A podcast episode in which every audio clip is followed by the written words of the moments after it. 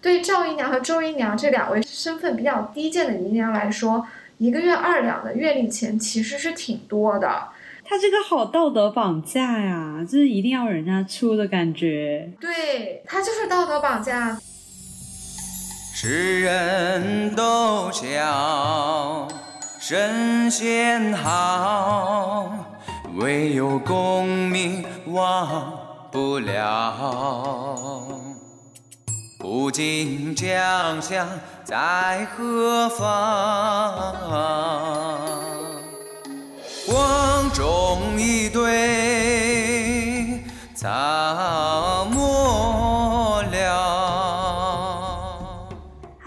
欢迎收听本期的多芬职场，我是主播亿万。今天呢，还是由我和刘丽来和大家聊聊《红楼看职场》系列。Hello，大家好，我是刘丽。那最近临近国庆节，是不是大家怀着激动又无奈的心情在补班啊？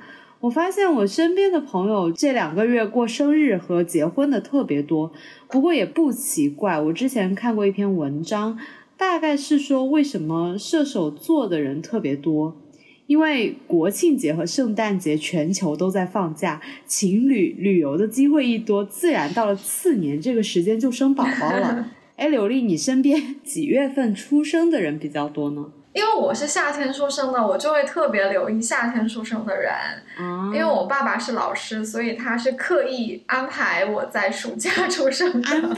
这样我一出生，就是我六月出生之后，他马上就可以帮我妈妈一起带我。所以我觉得我爸还蛮好。你看，还是跟放假有关嘛。对。今天其实我们要聊的主人翁呢，他的生日是农历九月初二，其实算一下也差不多国历的十月份生日，就跟我们节目播出的时间也差不多。那既然说到放假呢，不知道大家有没有参加过一种非常无奈的团建，或者是说公司里面的活动，就是在这种经费有限之余。多出来的部分还需要我们每一个员工都出一点钱，有点类似于我们现在说的凑份子吧。朋友之间过生日啊、开 party 啊这种还好说，但是如果这个活动你不是很想去，但是又是强制的 AA，就比如说我刚刚提到的哦，公司同事之间不熟的情况下，嗯，在你不想出这个钱的情况下又掏了腰包，嗯，想一下应该都觉得挺苦恼的吧。是我其实还经历过另一种凑份子，就是同事呢可能遇到一个喜事，比如说结婚啊、订婚啊或者生宝宝之类，然后他职位呢也还比较高，所以老板就会要求大家可能给他买一个礼物。这个时候我们也要凑份子，那其实大家还要揣摩一下自己和这个同事的关系，以及我们的一些职位，就你出少了不太好，出太多呢也会给别人压力，所以其实还蛮为难的。嗯，就是不能比领导出的多，你有没有发现？就是有这种情况。对，是的。所以如果领导先说还好，如果领导也没有说的话，我们就要去猜了。对啊，而且我觉得最苦恼的就是，嗯，我又不想出，但是这个人呢又是我的上司。没错，这个时候需要权衡一下，因为毕竟还在职场里嘛，那个人的情感和好恶可能要放一边，只要自己出得起。大部分人我相信还是会去勉强自己一下，就要把这个礼节给做到的，就是硬着头皮都要上。没错。那今天我们要聊的《红楼梦》里也有这么一出凑份子的戏码，大家为了给王熙凤过生日，每个人都出了一点钱。这个钱呢是根据贾府这家大公司的员工职位等级来分配给每个人出多或者出少的。嗯。那今天我们就步入正题了。好的，王熙凤过生日呢，因为当时也没有什么事情，然后贾母的兴致也非常高，就说：“哎，那我们就给凤丫头过个生日吧，因为她平时也挺辛苦的，所以我们就要犒劳犒劳她。但是呢，又不想说过一个很俗套的生日，就是用关中的钱，大家大吃大喝一顿，觉得也挺常规的。然后贾母也比较有趣味，他就想了一个办法，说：哎，我们不如也学那个小家子气的办法，就学民间这种。”凑份子，然后大家各拿一点钱出来给王熙凤过生日，这样显得比较好玩。那从贾母这个角度出发呢，她可能没有想过，其实老百姓凑份子，那确实是没有办法嘛，因为可能一个人拿不出那么多钱，只能说大家钱放一起去办一个喜事。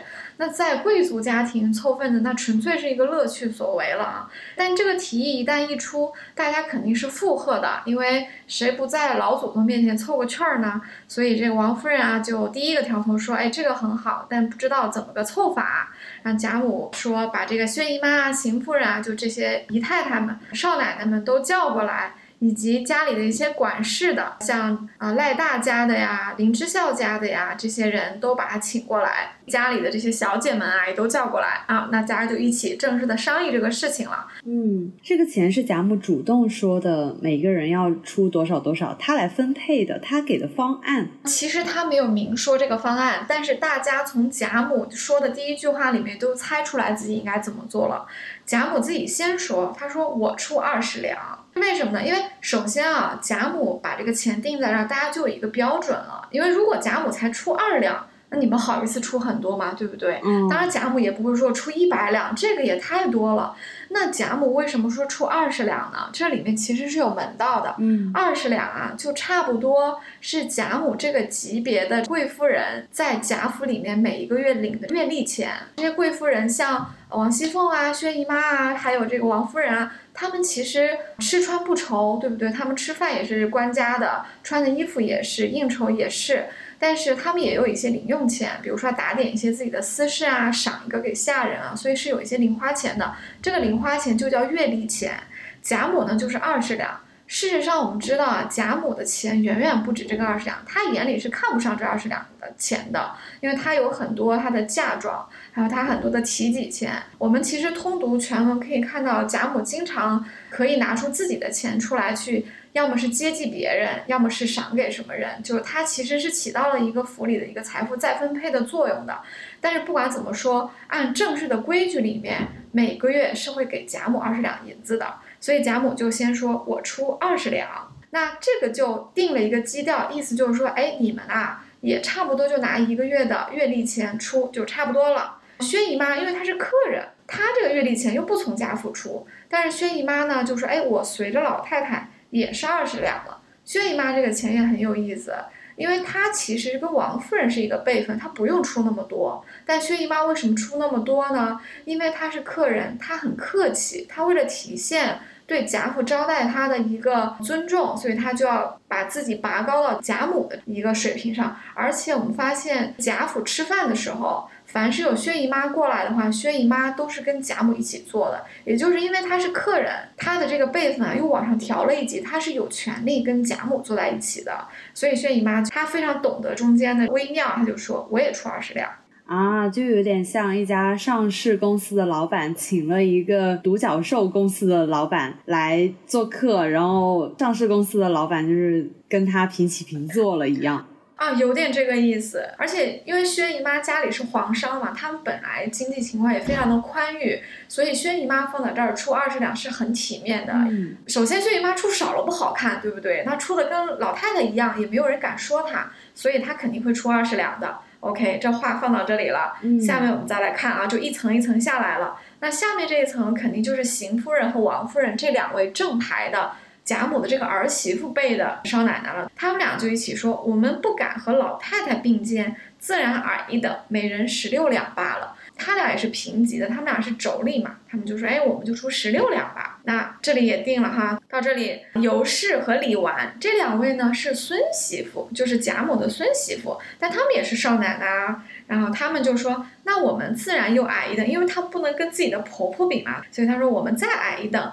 每人十二两吧，这个也是合理的。你看有二十、十六、十二这么一个等级，很自然的就下来了。到这里前面都风平浪静。”下面这个戏就来了啊，因为贾母呢非常的喜欢李纨这个寡妇，啊，觉得她很守妇德。因为李纨是贾母孙媳妇嘛，她一个人带着一个儿子，就是贾母的重孙子贾兰，所以贾母就很疼她，说你寡妇失业的，哪里还拉你出这个钱，我替你出了吧。这其实是这个老太太心疼这个孙媳妇，她就说我帮你出了吧。其实到这里，如果是大家就让贾母帮李纨出了这个钱呢，什么都没有了。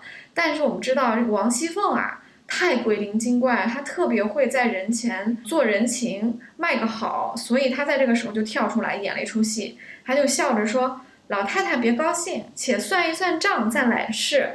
老太太身上已有两份子了，这会子又替大嫂子出十二两。”说着高兴，一会子回想又心疼了，过后又说：“都是为凤丫头花了钱，使个巧法子，哄着我拿出三四份来，暗地里补上，我还做梦呢。”其实这段话看起来好像是凤姐在说：“哎呀，老太太，你可别这时候大方，回去心疼了，你可能又要从我身上把这钱给抠出来了。我还在那高兴呢。”表面上是孙媳妇埋怨奶奶小气，其实不是。凤姐这每句话都是发嗲的说了，你看她是什么意思啊？你又出你的。又要帮宝兄弟和林妹妹出，你这会子再替大嫂子出，你出的也太多了。你这会儿高兴，事后一算账，发现出多了，那我这不是惨了吗？你这以后不得让我把钱拿点出来补上呀？他其实是发嗲的说的，所以众人都笑了。大家也知道这是个玩笑话，也没有太当真。那贾母就说：“依你怎么样呢？”贾母这一句话就给凤姐发挥了一个余地了啊。凤姐就说：“生日没到。”我这会子已经折寿的不受用了，我一个钱饶不出，惊动这些人实在不安，不如大嫂子这一份，我替她出了吧。我到了那一日多吃些东西，就享了福了。哎，凤姐呢，她过生日，她肯定不用出这个钱，但是她就说，她说，哎呀，这么多人给我过生日出钱，我有点不受用，就我有点不敢当啊。那我也不能不出钱啊！他说，要不然呢，就大嫂子这一份我替她出。到了那天，我多吃点东西，就算是我领大家的情了，我就享福了。听到这里，觉得凤姐很懂事呢，其实不是，表面上大家都被她糊弄过去了啊。邢夫人等听了都说很是，邢夫人是凤姐的婆婆啊，当然听到媳妇这么说，婆婆就点头了，哎，说的很是啊，贾母就同意了。然后凤姐又卖了一个乖，她就说，她说老祖宗啊，自己二十两。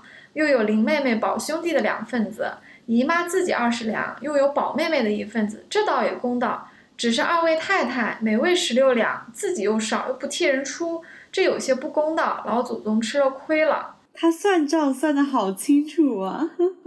对他算的特别细，他太知道这里的人情世故了。你看他这么算，他说老祖宗自己要出二十两，又有林妹妹、宝兄弟两份子。其实这句话是有点意思的，说明什么呢？说明啊，林黛玉和贾宝玉这两个孙辈和其他的孙辈不一样的，他们两个人的日常开销和零花钱是贾母这个人拿提己钱出的，也就可见啊，这两个人有多受宠。表面上要去问林黛玉和贾宝玉收钱，是让这个钱啊都从老太太那儿领，因为凤姐是很知道这一条的。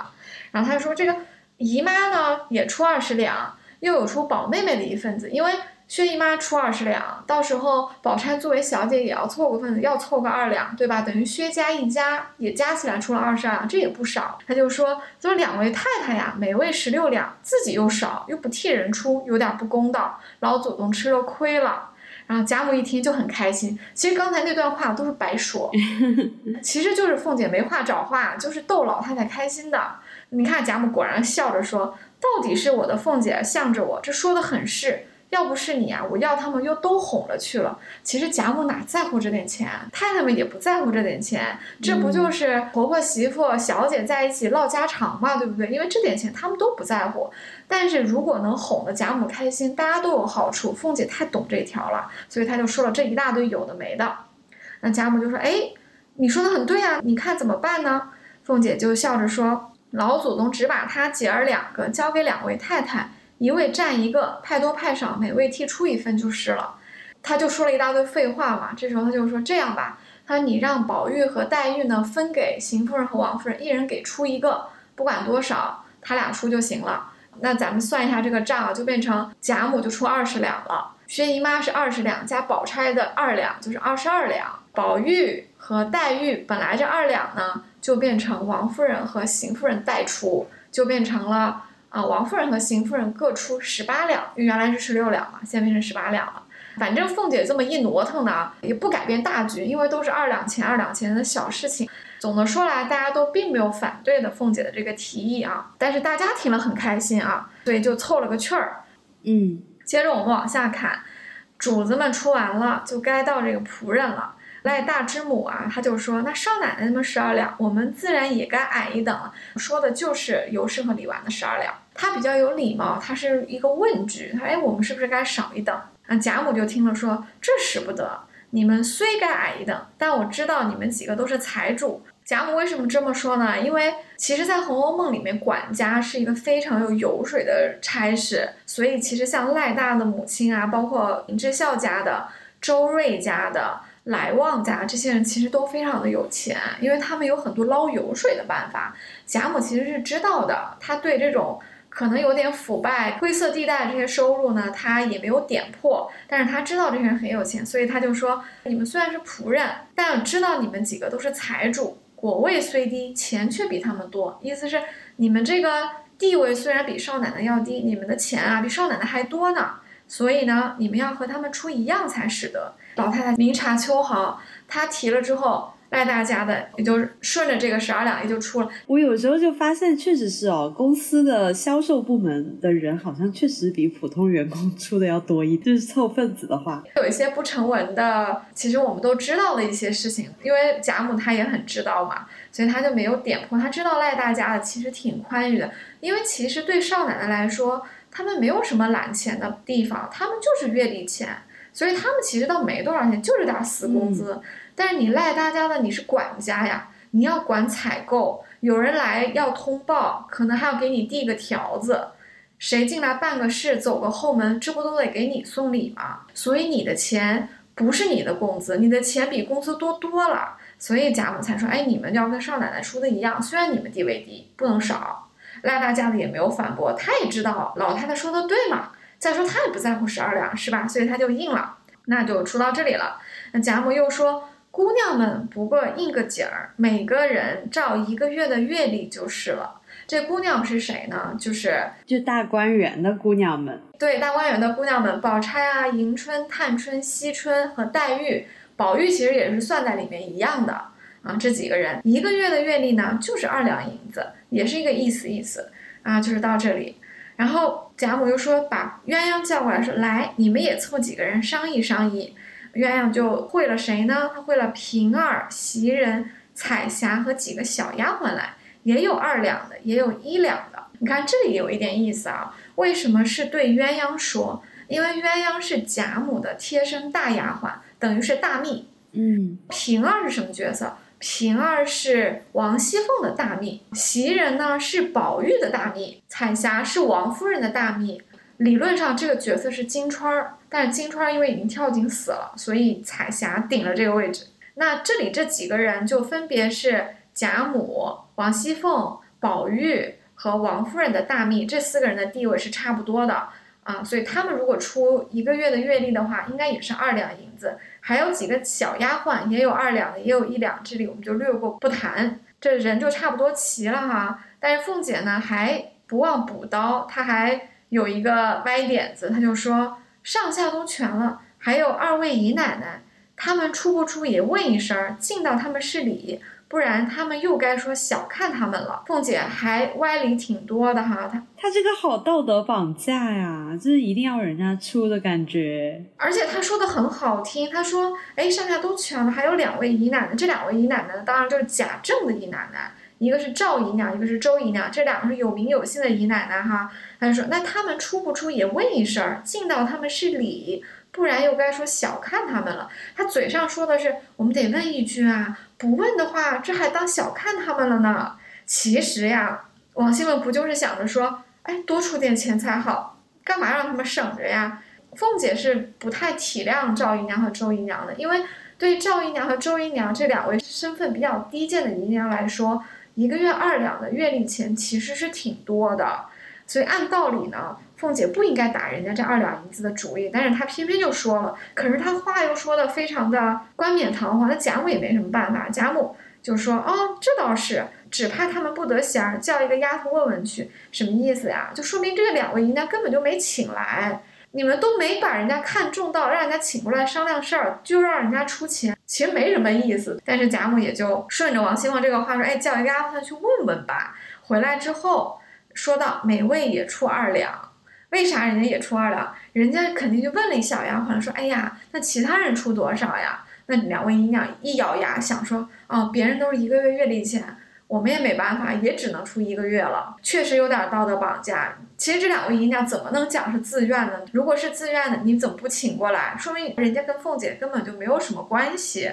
那这些人都齐了，贾母就说拿笔砚来算一算，一共有多少？这个时候啊，尤氏呢就偷偷的问凤姐说：“你呀，你这个没足眼的小蹄子，这么些婆婆婶子来凑银子给你过生日，你还不足，又拉上两个苦户子做什么？这两个苦户子就指的是赵姨娘和周姨娘，因为尤氏有点看不下去了。”他觉得说别的人给你凑份子，你够有脸的了，你怎么还把这两个赵姨娘、周姨娘这两个有点困难的人也叫上了，对吧？就你这不是有点过分了？人家两个本来工资就不高，你还非逼着人家出。凤姐就说：“你少胡说，说他们两个为什么苦呢？有了钱也是白甜送别人，不如居来咱们乐。”就凤姐有点不讲道理，而且有点不体察别人的苦，她就是说。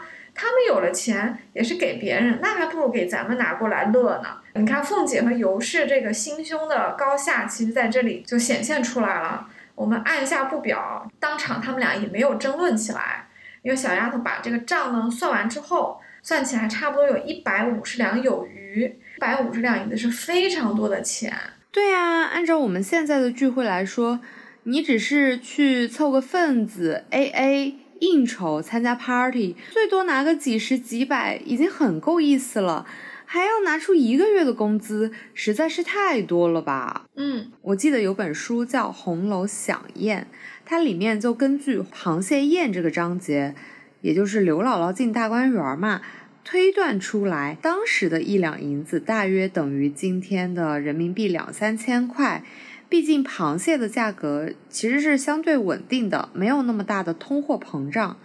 像公侯级别的大户人家的那些公子小姐，大观园的人包吃包住的情况下，三春和宝玉他们平时也没有什么额外的开销，等于我们现在拿了工资包吃还包住的员工。如果说一个月工资二两的话，那就等于现在的四千到六千。这个就是纯收入了呀，其实还是不低的。毕竟放到我们现在普通的打工人来说，生病都生不起，更别说什么租房子呀、存钱啊。哪个员工每个月能存下那么多钱啊？而且凤姐的这个豪华生日 party 又是包乐队、包舞蹈、包山珍海味的，一百多两银子算下来，大概等于现在的三十多、四十来万吧，太奢侈了。对，所以贾母都说这个一日戏酒用不了，尤氏就说既然也不请客，都是我们自己乐，两三日的用度其实都够了。凤姐呢倒是觉得说这钱既然都出了，我就得把预算花完，她还要硬花完。对，因为本来尤氏说咱们家就有戏班子，所以戏的钱不用出，咱们就出点酒钱就行了。但凤姐就想着说，哎，有这么多钱不花完干嘛呀？不花完难道退回去吗？她就说咱们家的戏班子都听熟了。倒是花几个钱叫一班来听听吧。哎，凤姐真会花钱，她她找了一个很好的借口，她说咱们家养的这个戏班子啊，老听都听烦了。要不咱们花几个钱叫一班来听吧，就是叫外面的戏班子来听，这可是没听过的。天呐，真的太有钱了，有点像现在给了一笔预算，不知道哪里花，然后又硬要花的感觉。对，就是硬要花。贾母呢，倒也觉得可以，他就说啊，这件事吧，我就交给真哥媳妇了，就交给尤氏了，所以让凤丫头别操一点心，受用一日才算。所以贾母就把这个事情委派给了尤氏了。让这个王熙凤就一百样不要管，当天呢就只管好吃好喝乐着就行了。所以现在操办的活就到尤氏手里了。嗯，显然尤氏在王熙凤的 party 里面，她承担了一个财务和出纳这样的角色。那他要怎么样收到钱之后把这件事情办好呢？而且他在收钱的过程当中体察到了荣国府的很多人的不容易。那他最终是怎么处理的？和王熙凤有很明显的对比呢？我们可以放到下期再聊。嗯，其实从前文写到这里呢，尤氏的形象一直都是一个比较宽厚仁慈的一个主子。他和王熙凤把钱收来就一定要花完这样的一个性格，显然是不太一样的。所以，对于尤氏如何处理大家 A A 上来这些银子，以及如何把王熙凤的这个生日宴给办好，我们还是会有一些期待的。嗯，其实如果换作是我的话，我觉得有一些人不容易，我大概率会把这个生日宴的性价比提得非常高，然后剩下的一些钱再把它平均，再把它分出去。这也是一个比较好的办法，可能放在现代社会里是很容易被理解和接受的。但是在荣国府里呢，它其实又是一个人情社会，所以尤氏一方面体察到有些人 A A 的很不容易，他也知道这个钱啊肯定是用不掉的，但是简单的退回去，或者说按照大家出资的比例去退回去，可能不是一个最好的办法，因为首先。有些人其实不太需要退回来这个钱，你说你退给贾母或者是王夫人干什么呢？没有必要，对不对？其次，如果把这个钱退回去呢，会让凤姐脸上不好看，因为凤姐显然她对这个生日的风光程度她是很期待的，而且她也明确表示了大家的钱她都想收，所以对尤氏来说。他既要让凤姐面前没有这个面子问题，就是在凤姐面前这个人情是周到的，他又要兼顾有些财务上比较困难的人，所以其实是比较棘手的。但是其实从后文我们可以知道，尤是非常圆满的解决了这个两难的问题。嗯，那我们本期节目就到这里。如果你喜欢《红楼梦》，也喜欢我们的职场看红楼系列，欢迎来微博关注我们。我们的微博 ID 是多芬赫兹，查多芬的多芬，别忘了哦，多芬赫兹。也可以随时来找我们倾诉或者闲聊你曾经被 AA 过的经历，或者是来吐槽一下你曾经被道德绑架过的一些小故事。我的微博 ID 也附在节目简介里。我是伊万，我是刘丽，感谢收听，拜拜，拜拜。人都神仙好，只有金银忘不了。终朝之恨聚无多，积道多时。